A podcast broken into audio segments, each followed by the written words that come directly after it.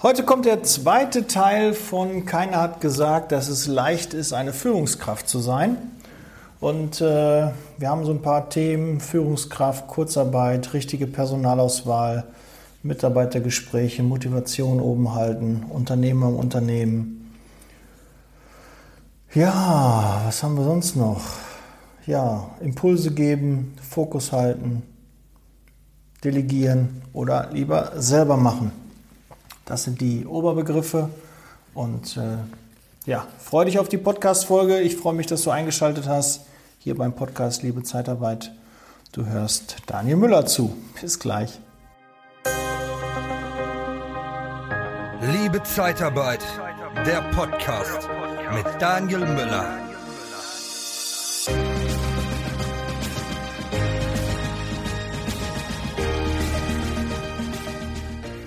Wuhu, zweiter Teil. Legen wir mal los. Ja, gerade jetzt, ähm, wenn du Kurzarbeit auch in deinem Unternehmen hast und jetzt so langsam die Stimmung wieder besser wird da draußen, so langsam es wieder anzieht, ist jetzt auch unternehmerisch gar nicht so einfach zu entscheiden, machen wir jetzt einen Cut bei der Kurzarbeit und holen alle wieder rein oder ist es jetzt noch zu früh?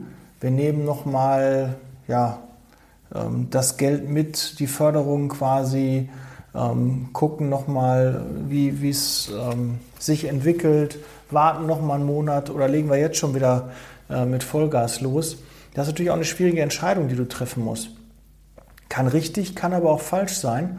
Aber wichtiger ist als Führungskraft, dass du eine Entscheidung fällst und dahinter stehst und die dann auch so kommunizierst, ja, und ob sie richtig war oder nicht, weißt du nachher. Aber nur wer Entscheidungen fällt, macht auch mal Fehler. Und das ist auch in Ordnung und auch legitim. Und das weißt du sicherlich als Führungskraft, das gehört einfach mit dazu. Aber jetzt so gerade ist, weil das kennt halt noch keiner, hat noch keine Erfahrungswerte, wie das jetzt aussieht. Ne, wenn du jetzt drei, vier Monate weiter bist, weißt du, ach ja, hätte ich noch vor einem Monat schon mal wieder Gas gegeben oder vor zwei oder gut, dass ich es noch nicht gemacht habe. Das weiß man leider erst im Nachgang. Aber wichtiger ist wirklich, sich für eine Sache zu entscheiden und die dann auch ganz klar zu kommunizieren und auch in die Richtung zu gehen.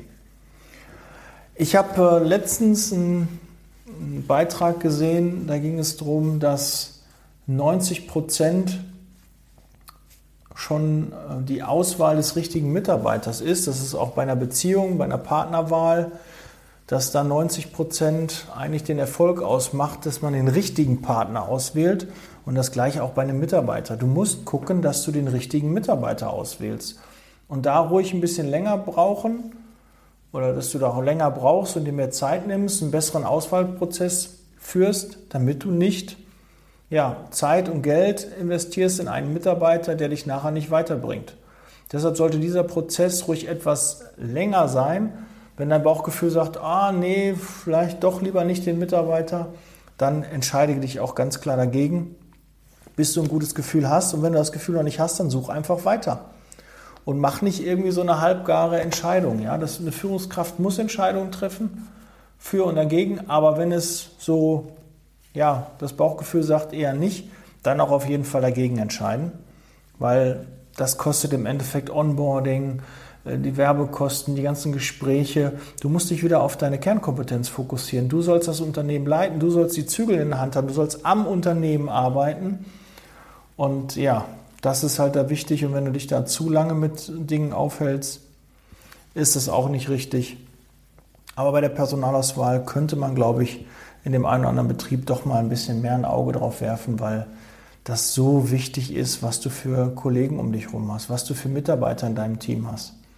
Ja, und nicht nur denken, ach, Hauptsache die Stelle ist besetzt und habe ich dann Haken hinter. Nee, das muss auch ein richtig guter Mitarbeiter sein. Und äh, wenn du die Mitarbeiter hast und die möchtest du auch behalten, wovon ich ausgehe, dann solltest du auch viele Mitarbeitergespräche führen. Und das nicht nur zum Ende der Probezeit, sondern auch dazwischen. Und auch wenn du so merkst, ah, irgendwas stimmt da nicht, ne, irgendwas belastet den Mitarbeiter, dann auch direkt ins Gespräch gehen auch mal zwischen Tür und Angel muss nicht immer so angekündigt sein, aber unterhalte dich mit deinen Mitarbeitern, dass du weißt, was da derzeit ihn beschäftigt. Ja, weil wenn, wenn du von dem Problem nicht weißt, ist es trotzdem immer noch ein Problem und es wird vielleicht zu einem großen Problem und stellt dich dann vor Probleme. Aber wenn du es nicht weißt, dann ist es halt schlecht. Ja, ich habe auch mal das Beispiel, keine Ahnung, du hast einen Mitarbeiter und äh, du hörst irgendwie raus, dass deren Partner, Partnerin, ähm, dass der arbeitslos geworden ist. Das ist zwangsläufig ein Thema, mit dem du, dem du dich auch beschäftigen musst. Ja, du musst mit dem Mitarbeiter sprechen, wie sieht es aus, äh, passt es noch finanziell, wie ist die Planung. Du musst offen darüber sprechen, weil wenn da auf einmal Geldsorgen im Raum stehen, dann wird der Mitarbeiter nicht mehr voll seine Leistung bringen, sondern er hat, macht sich Gedanken, wie sehr der Partner, die Partnerin wieder Arbeit findet, wie er seinen Kredit bezahlt und, und, und. Und vielleicht kannst du da mit, mit Kleinigkeiten ihm unter die Arme greifen vielleicht, ach, pass auf, wir, wir können das Urlaubsgeld vorziehen oder können wir vielleicht ähm, dir für die Zeit irgendwie eine Sonderprämie zahlen, weil er hat eh einen guten Job gemacht, wäre jetzt einfach mal Zeit für eine Gehaltserhöhung. Ja, wenn du das proaktiv machst, wirst du merken, dass die Motivation enorm von dem Mitarbeiter steigt und nicht sinkt. Aber dafür musst du halt mit offenen Augen durch die Welt laufen und Dinge erkennen und auch ansprechen. Und dann kommen wir auch direkt zum Nächsten Punkt, den ich hier stehen habe, die Motivation oben halten. Dein Team muss immer motiviert sein. Und manchmal musst du dafür Kasper sein, manchmal musst du dafür halt überlegen, wie kriege ich das hin, ob es über Geld ist, ob es über Freizeit ist, ob es Teamaktivitäten sind. Du musst das alles im Auge behalten. Das hat keiner gesagt, dass das leicht ist, wirklich nicht. Und vielleicht widerspricht das auch deinem Naturell, da den Kasper zu machen oder den Clown oder da mal ein Spökskin und da nochmal ein Ohr für den Mitarbeiter und da nochmal ein Smalltalk. Aber wenn es für die Motivation förderlich ist, dann solltest du es auch tun. Und das ist auch wertvolle Zeit und, und sinnvoll investierte Zeit in die Motivation eines Mitarbeiters. Und du kriegst auch nicht jeden Mitarbeiter gleich. Ja, der eine springt auf Geld an, der andere äh, springt auf Lob an, der andere will irgendwie soziale Aspekte, der andere möchte so ein Team oder so ein Wettbewerb, so ein Ranking oder du musst halt überlegen, wo, wie kriegst du den Mitarbeiter? Und da ist wirklich jeder Mitarbeiter unterschiedlich. Im Idealfall hast du natürlich Mitarbeiter, die alle gleich, die alle jetzt dem Geld hinterher hasseln oder die alle äh, auf Anerkennung stehen, auf äh, Lob und Ne, dann kannst du es gleich halten. Aber in der Regel hast du Mitarbeiter, die alle unterschiedlich motiviert sind. Und das ist auch gut so. Und so kann man das einzeln auch für sich nutzen. Ja, da musst du nicht immer das Gleiche machen, das ist dann irgendwann abgedroschen, sondern da kannst du halt variieren und auch den Mitarbeiter einfach mal selber fragen, was motiviert dich? Und vielleicht mal gemeinschaftlich mit dem Mitarbeiter etwas erarbeiten, was ihn langfristig, mittelfristig und idealerweise auch kurzfristig halt motiviert. Und dann wirst du sehen, ist der Output viel, viel besser.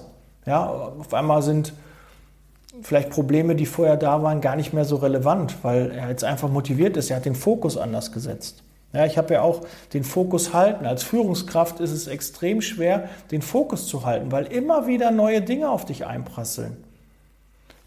Du weißt gar nicht, und gerade in der Zeitarbeit ist jede Woche anders. Du kommst ins Büro und auf einmal, zack, Großkunde hat zehn Mitarbeiter abgemeldet. Da hast du auf einmal ein ganz anderes Thema, als du vielleicht davor dachtest, wo du einen Auftrag hast mit drei Mitarbeitern, die du noch nicht besetzen konntest. Jetzt hast du auf einmal zehn Mitarbeiter frei. Da werden ganz andere Dinge wichtig. Und dann tritt vielleicht der, der Auftrag mit den zwei, drei Mitarbeitern, wird der dann nicht mehr ganz so wichtig, weil zehn Mitarbeiter, die nicht im Einsatz sind, sind erstmal teurer als zwei Mitarbeiter im Einsatz. Und da muss man gucken, okay, ja, besetze ich die zwei, drei schon mal und kümmere mich dann um die Unproduktivität. Na, da muss man halt einfach mal Prioritäten setzen. Und das ist halt die, die Schwierigkeit. Zu gucken, was ist derzeit am wichtigsten, was zahlt auf meine Ziele ein. Wenn du das weißt, dann da Gas geben. Immer überlegen bei allen Tätigkeiten, die du machst, was zahlt auf, die Ziel, auf meine Ziele, auf die unternehmerischen Ziele ein. Und um das auch zu wissen, musst du die auch einmal definieren. Du musst deine Ziele wissen. Sonst läufst du jeden Tag irgendwie, du gehst du nur aus dem Haus, aber verfolgst kein Ziel. Das muss einmal definiert sein und dann macht es auch viel, viel mehr Spaß, dem Ziel nachzueifern. Und das kannst du am besten, indem du den Fokus hältst und dich nicht ablenken lässt, dir Zeit einräumst dafür. Sagst, da geht jetzt nichts anderes, da trage ich mir im Kalender ein, da will ich fokussiert sein, da hat das erstmal Priorität, ich mache erstmal nichts anderes. Die anderen Dinge müssen hinten anstehen, bis ich da einen Haken hinter habe. Und dann wirst du auch sehen, wirst du viel, viel mehr abgearbeitet bekommen, als du vorher ähm, das vielleicht in der Vergangenheit ähm, da hattest. Und auch Unternehmer im Unternehmen ist das nächste Schlagwort, was ich hier mir aufgeschrieben habe. Das ist ja so eine Floskel. Sagen ganz viele, wir brauchen Unternehmer im Unternehmen. Aber was ist denn eigentlich ein Unternehmer? Ja? Jemand, der ja, Prozesse optimiert und die Leute eigenständig die Aufgaben erledigt. Dass du also wirklich ähm, das Gesamte im Auge behältst und nicht nur quasi nur für deinen einen kleinen Bereich, für deinen kleinen Horizont da nur tätig bist, sondern das ganze Unternehmen ganzheitlich, dass du die Zahlen im Blick hast und dass du einfach unternehmerisch denkst und handelst. Das ist auch nicht immer so leicht, aber wir haben es ja schon gesagt. Hat keiner gesagt, dass es leicht ist, ein Chef, eine Chefin zu sein. Ähm, aber so kannst du vielleicht, wenn du jetzt auch noch kein Chef bist, dir mal vorstellen, wie dein Chef sich da fühlt, was er alles für Dinge auf dem Schirm behalten muss, um das Boot richtig auf Kurs zu halten. Und dann passt das auch wieder, die Zügel in die Hand nehmen, das Unternehmen steuern. Man muss nicht alles selber machen. Aber guck, dass alle deine Mitarbeiter zu tun haben dass alle deine Mitarbeiter wissen, was sie tun sollen, warum sie es auch tun. Ganz, ganz wichtig, deine Mitarbeiter müssen wissen, warum sie das machen. Du musst ihnen das erklären, weil nur wenn sie es verstehen, warum sie Dinge machen, werden sie das mit mehr Herzblut machen, mit mehr Erfolg machen.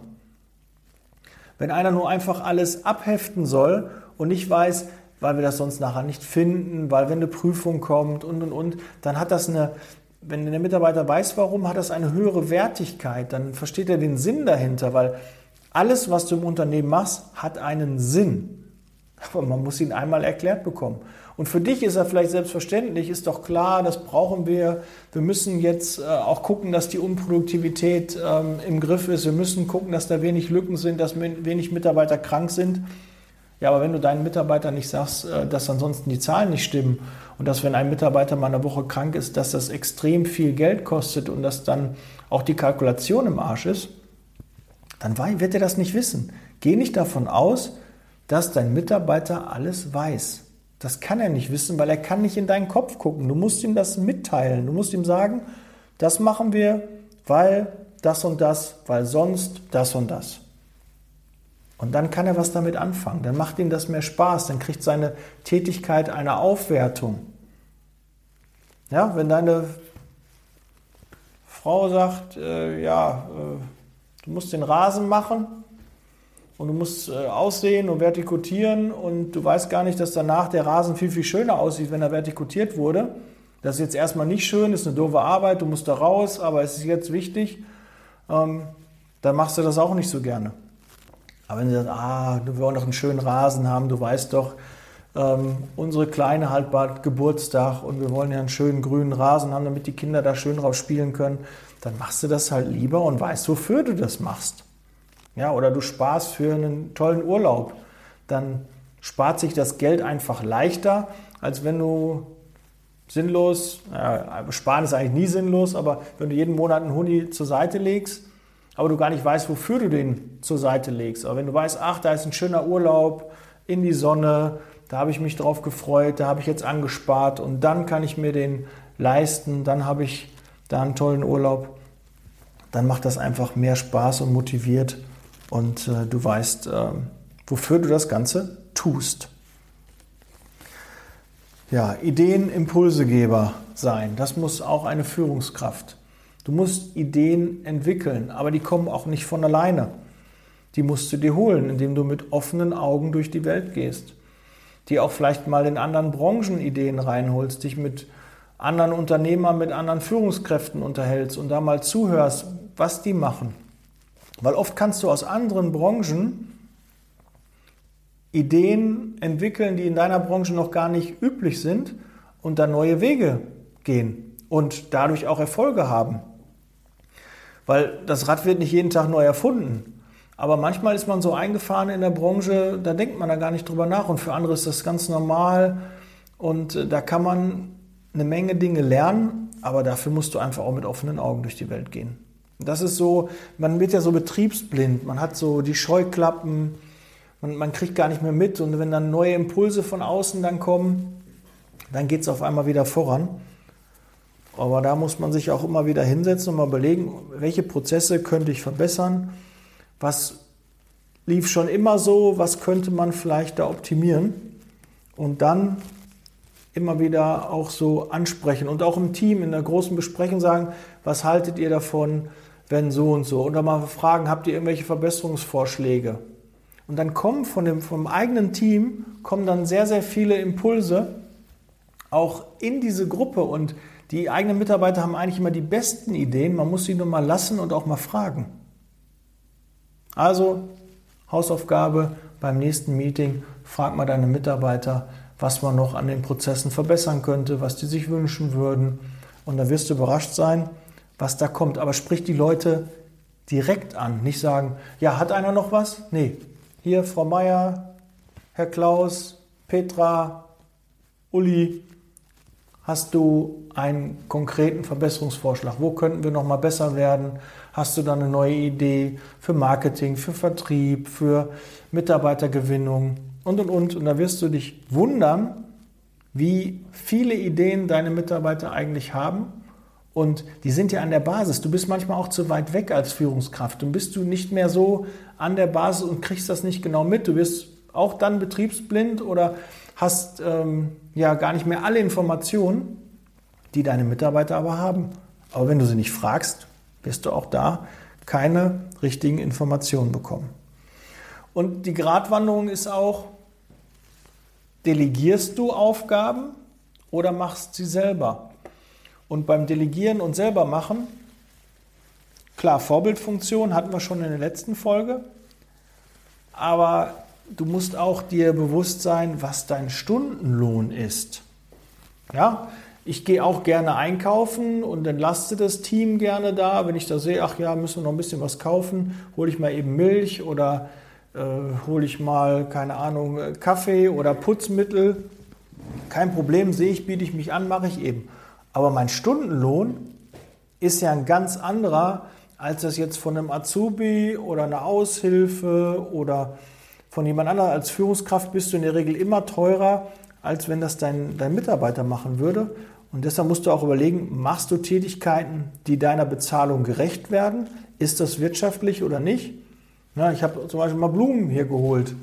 Ja, ne, weil ich es halt schön haben wollte und wollte halt wissen, was holen die da und wollte da selbst so meine Ideen mit reinbringen. Aber eigentlich, äh, wenn, wenn der Chef Blumen holt, ist das nicht wirtschaftlich. Nein. Da such dir lieber Mitarbeiter, die das besser machen können und dann delegiere das Thema. Aber du kannst nicht alles wegdelegieren. Du musst doch einige Dinge selber machen und da musst du halt abwägen, wie viel machst du selber? Ja, da wirst du sicherlich auch ein paar, paar Beispiele bei dir wissen, wo du denkst, ja, kann ich das vielleicht auch delegieren. Aber hinterfrag dich auch mal. Geh mal deinen Tag durch, was du jeden Tag für Tätigkeiten machst. Und dann kreuz mal an, schreib die mal alle nieder und dahinter machst du mal Notizen, ob das auch jemand anders könnte. Und manchmal machen wir die Dinge lieber selber, weil wir denken, der andere kann die nicht so gut aber vielleicht würden da auch 90 Prozent reichen oder 80 Prozent reichen. Und du hast dann mehr Kapazitäten für andere Dinge, hast den Kopf wieder frei, um am Unternehmen zu arbeiten und nicht da die Sachen selber zu machen, nur weil du weißt, aha, dann ist das auf jeden Fall richtig, dann weiß ich, dass es gemacht und dann ist es auch, ja, vielleicht äh, perfekt, aber es muss manchmal gar nicht perfekt sein. Manchmal ist einfach nur ein Ergebnis auch wichtiger und die Tabelle muss nicht so schick aussehen, sondern eher die Zahl ist wichtig, die am Ende dann rauskommt, die man braucht für Auswertung, für weitere Schritte. Und die Tabelle ist gar nicht so wichtig, wie die aussieht. Und äh, als letzten Punkt für die heutige Folge, dann haben wir auch schon wieder knapp 20 Minuten voll, du musst deine Führungsrolle akzeptieren. Was meine ich damit?